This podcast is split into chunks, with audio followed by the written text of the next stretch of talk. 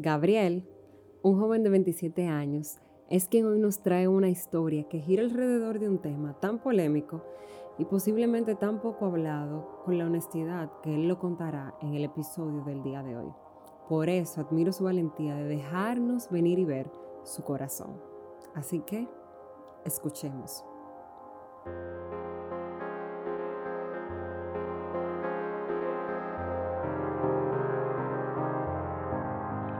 Pastor una vez me dijo que el Señor nos vive salvando cada día.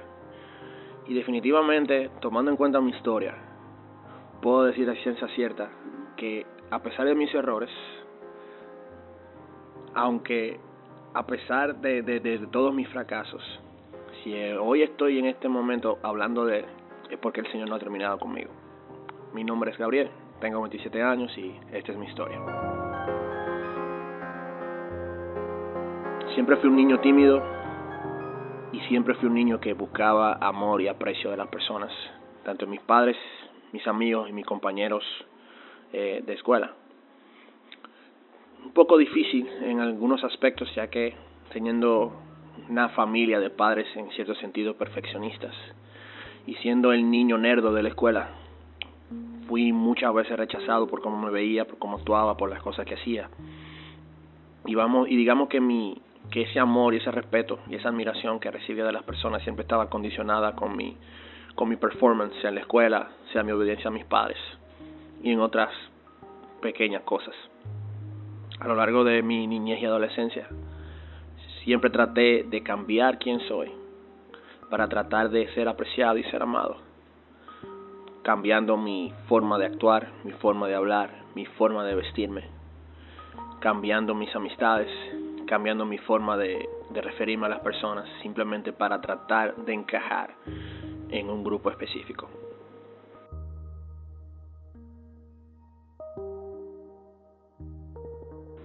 Nunca me di cuenta del daño que me hacía a mí mismo, tratando de buscar esas cosas en cualquier lugar que no era la fuente, pero no puedo no puedo culpar a mucha gente, ya que Nadie me dijo quién era la fuente.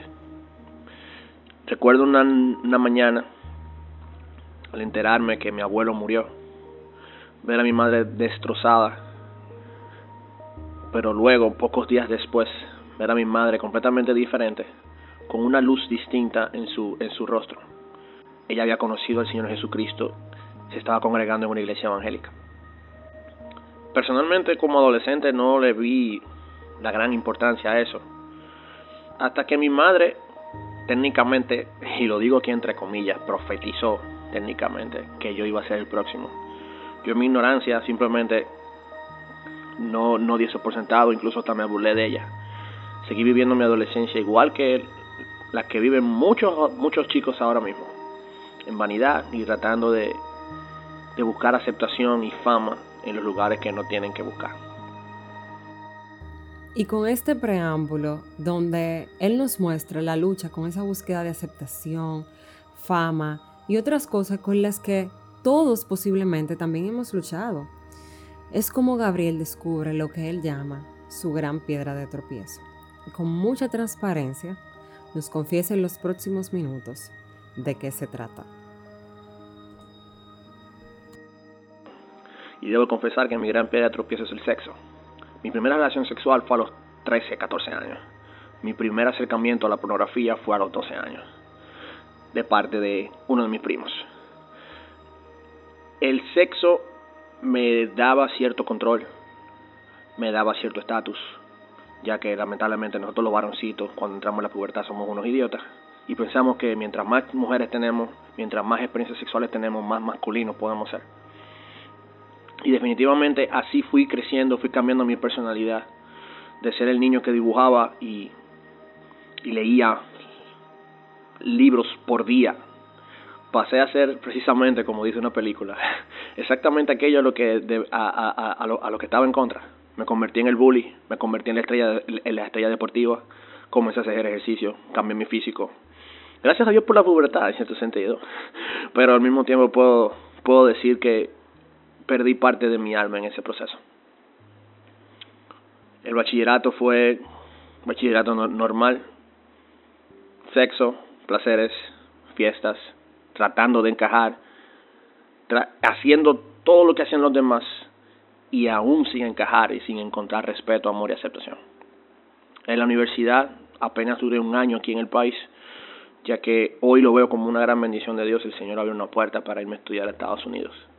Y debo de, debo de, de, reconocer que si en muchos casos nosotros que hemos visto las películas de American Pie, muchos las vemos como fantasía, yo puedo decir que es un documental. Exactamente las locuras que ustedes vimos en las películas, exactamente son las locuras que se hacen en las universidades americanas y de las cuales en muchas de ellas yo también fui parte. Me fui de mi país, de mi hogar, con 18 años, sin el apoyo de mis padres, sin, técnicamente solo. Y aún recuerdo las lágrimas de mi madre que no pudo decir absolutamente nada en el aeropuerto, más que una sola frase. Nunca te olvides del Señor. Eso fue lo único que ella pudo decir al verme partir. Cinco palabras que formaron una frase tan poderosa y apropiada para Gabriel que en ese entonces era un joven de 18 años que se iba a ir a vivir solo a un país donde iba a quedar plenamente expuesto a muchísimas cosas. Porque como dice Eclesiastés, acuérdate de tu Creador en los días de tu juventud. Durante esos primeros seis meses de la universidad, completamente viviendo mi propia versión de American Pie. Y definitivamente algo yo acarré conmigo durante todo ese viaje, que una piedra en el zapato que nunca, nunca, nunca supe que, que podría afectarme de tal manera que hasta el día de hoy sigue afectándome. Recuerdo mi primer acercamiento a la pornografía fue en base a ver hentai, las animaciones pornográficas japonesas. Fue mi primo que me, que me, que me enseñó eh, prestándome un disco duro externo lleno de ese tipo de contenido. Y nunca pensé que 6, 7 años después, ese deseo de querer buscar todas esas cosas me acompañaría a lo largo de un proceso largo.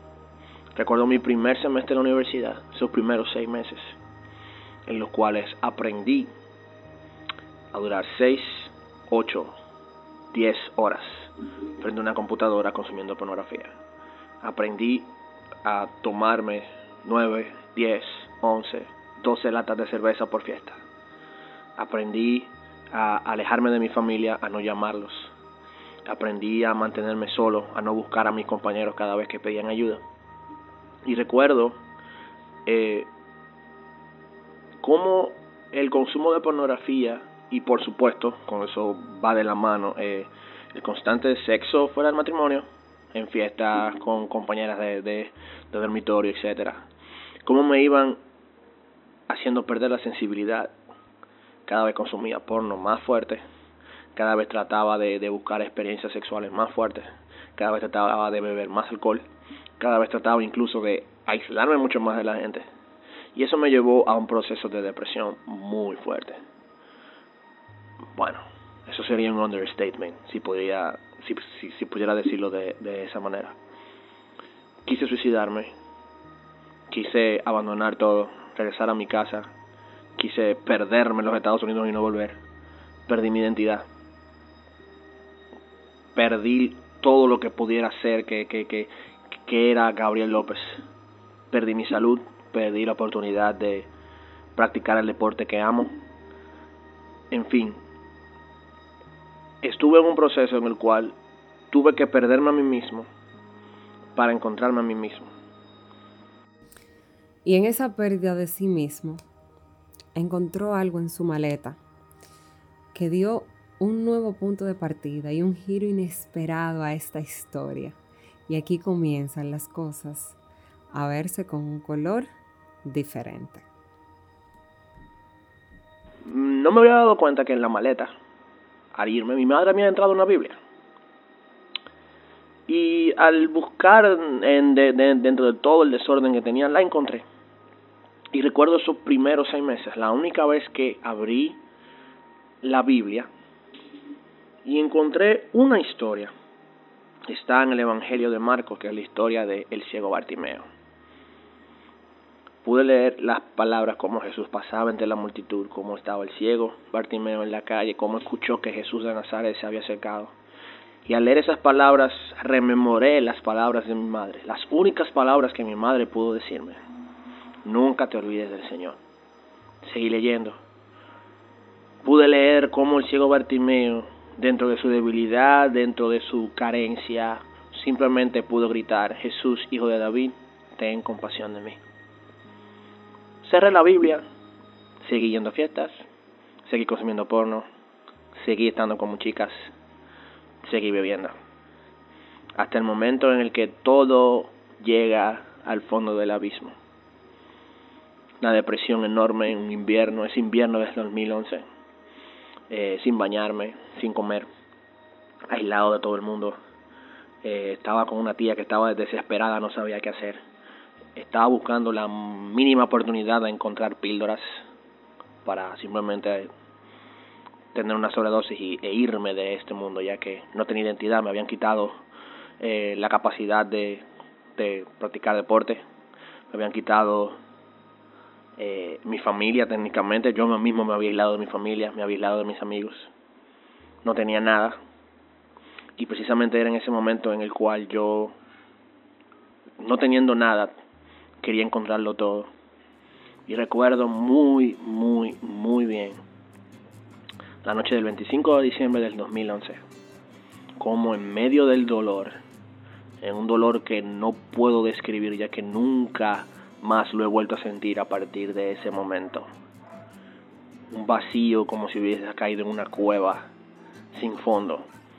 Simplemente esa noche pude gritar y clamar una sola cosa que fue precisamente el único verso de la Biblia que leí cuando la tomé. Jesús, hijo de David, ten compasión de mí. Clamé esas palabras por horas, literalmente, y luego caí dormido. Al día siguiente hablé con la tía con la que me estaba quedando, confesé todos mis, problemas y mi tía simplemente dijo, vamos a buscar ayuda. Y me llevó a un psicólogo. Yo usualmente no le tengo mucha confianza a los psicólogos, pero todo tiene una razón de ser. Resulta que esa psicóloga es cristiana, la doctora Miriam Trujillo, la cual con mucho aprecio y mucho cariño le quiero mandar un saludo. Esa doctora me dijo en pocas palabras, psicológicamente lo tuyo es simple. Tienes problemas de, de, desapego, estás muy joven, te fuiste de tu casa. Digamos que la consulta psicológica duró menos de cinco minutos, pero ella se tomó todo el tiempo posible para atacar mi problema espiritual. Ella me habló del mismo Cristo que mi madre desde el 2005 me había hablado y yo había rechazado. De ese mismo Cristo que, que a pesar de haber sido criado en una iglesia católica y ver, escuchar la palabra de Dios todos los días y ver la liturgia, nunca llegué a entender. Ella me predicó de ese Cristo que vino al mundo, se hizo hombre por mí, fue tentado y no pecó que tomó mi culpa, murió y resucitó de los muertos por mí. Y por primera vez, quizá por un lapso pequeño de tiempo, no sé cómo describirlo, simplemente pude entender y pude aceptar el mensaje. Pude entender mi propia necesidad de que si yo mismo me vi hace varios días atrás gritando Jesús, hijo de David, ten compasión de mí, es porque realmente yo necesitaba ese Jesús. Y como el día de hoy yo recuerdo, ese 28 de diciembre del 2011, yo acepté al Señor Jesús en mi corazón. Y recuerdo sentir paz, estar tranquilo. Y luego no hubo, no hubo fuegos artificiales, no hubo sensaciones grandes tomé el teléfono y llamé a mi madre después de mucho, muchas semanas sin hablar. Y le dije, mami, soy cristiano. Se imaginen la reacción de mi mamá. Llena de alegría, llena de gozo, lágrimas. Y me dice Gabriel que una parte difícil vino cuando él tuvo que contarle a su padre sobre su encuentro con Dios en una religión distinta a la que su papá lo había criado toda su vida y poder escuchar a mi padre decir estas palabras. Hijo mío, si todo lo que te dé paz y te acerque al buen camino, yo te acompaño. Para mí fueron palabras de gran confianza y de gran alegría. Al terminar esa noche simplemente me acerqué a mi cama, me puse de rodillas y cerré mis ojos y, y dije solamente gracias. Y aquí sí pasó lo de los fuegos artificiales.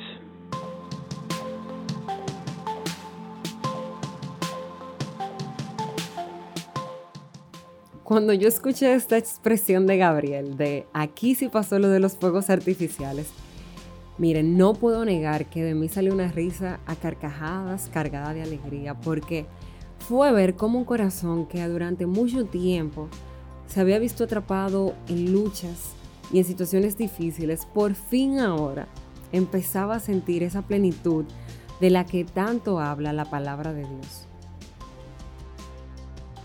Recuerdo comenzar a llorar sin sentido, tener los ojos cerrados y sentir como mis ojos estuvieran golpeados por luz, como si estuviera en una nube plateada alrededor de mí.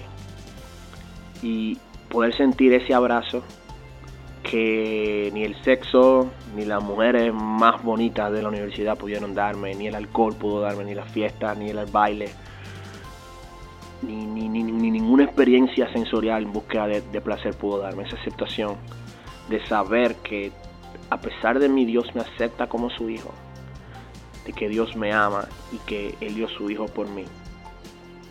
Eso nunca, nunca lo voy a poder olvidar. Y siendo honesto, no puedo decir en estos momentos que ya después de ahí dejé de ver pornografía milagrosamente o dejé de beber o dejé de estar o no. No, no, no puedo decir eso. Ya han pasado 8, 8, 9 años. 9, 8 años exactamente de esa experiencia. Pero yo sé, como dicen por ahí, una vez tú te encuentras con Cristo, algo debe de pasar. Si tú sigues siendo el mismo, tú nunca tuviste un encuentro con el Señor. Y yo sé que yo tuve un encuentro con, el Señor precisamente por aspectos muy importantes. Tengo que arrepentirme cada vez que peco. Tengo ese dolor en mi alma de que yo sé que si Jesús murió por mí, ¿cómo puede ser posible que yo, que yo tenga que, que seguir haciendo esto?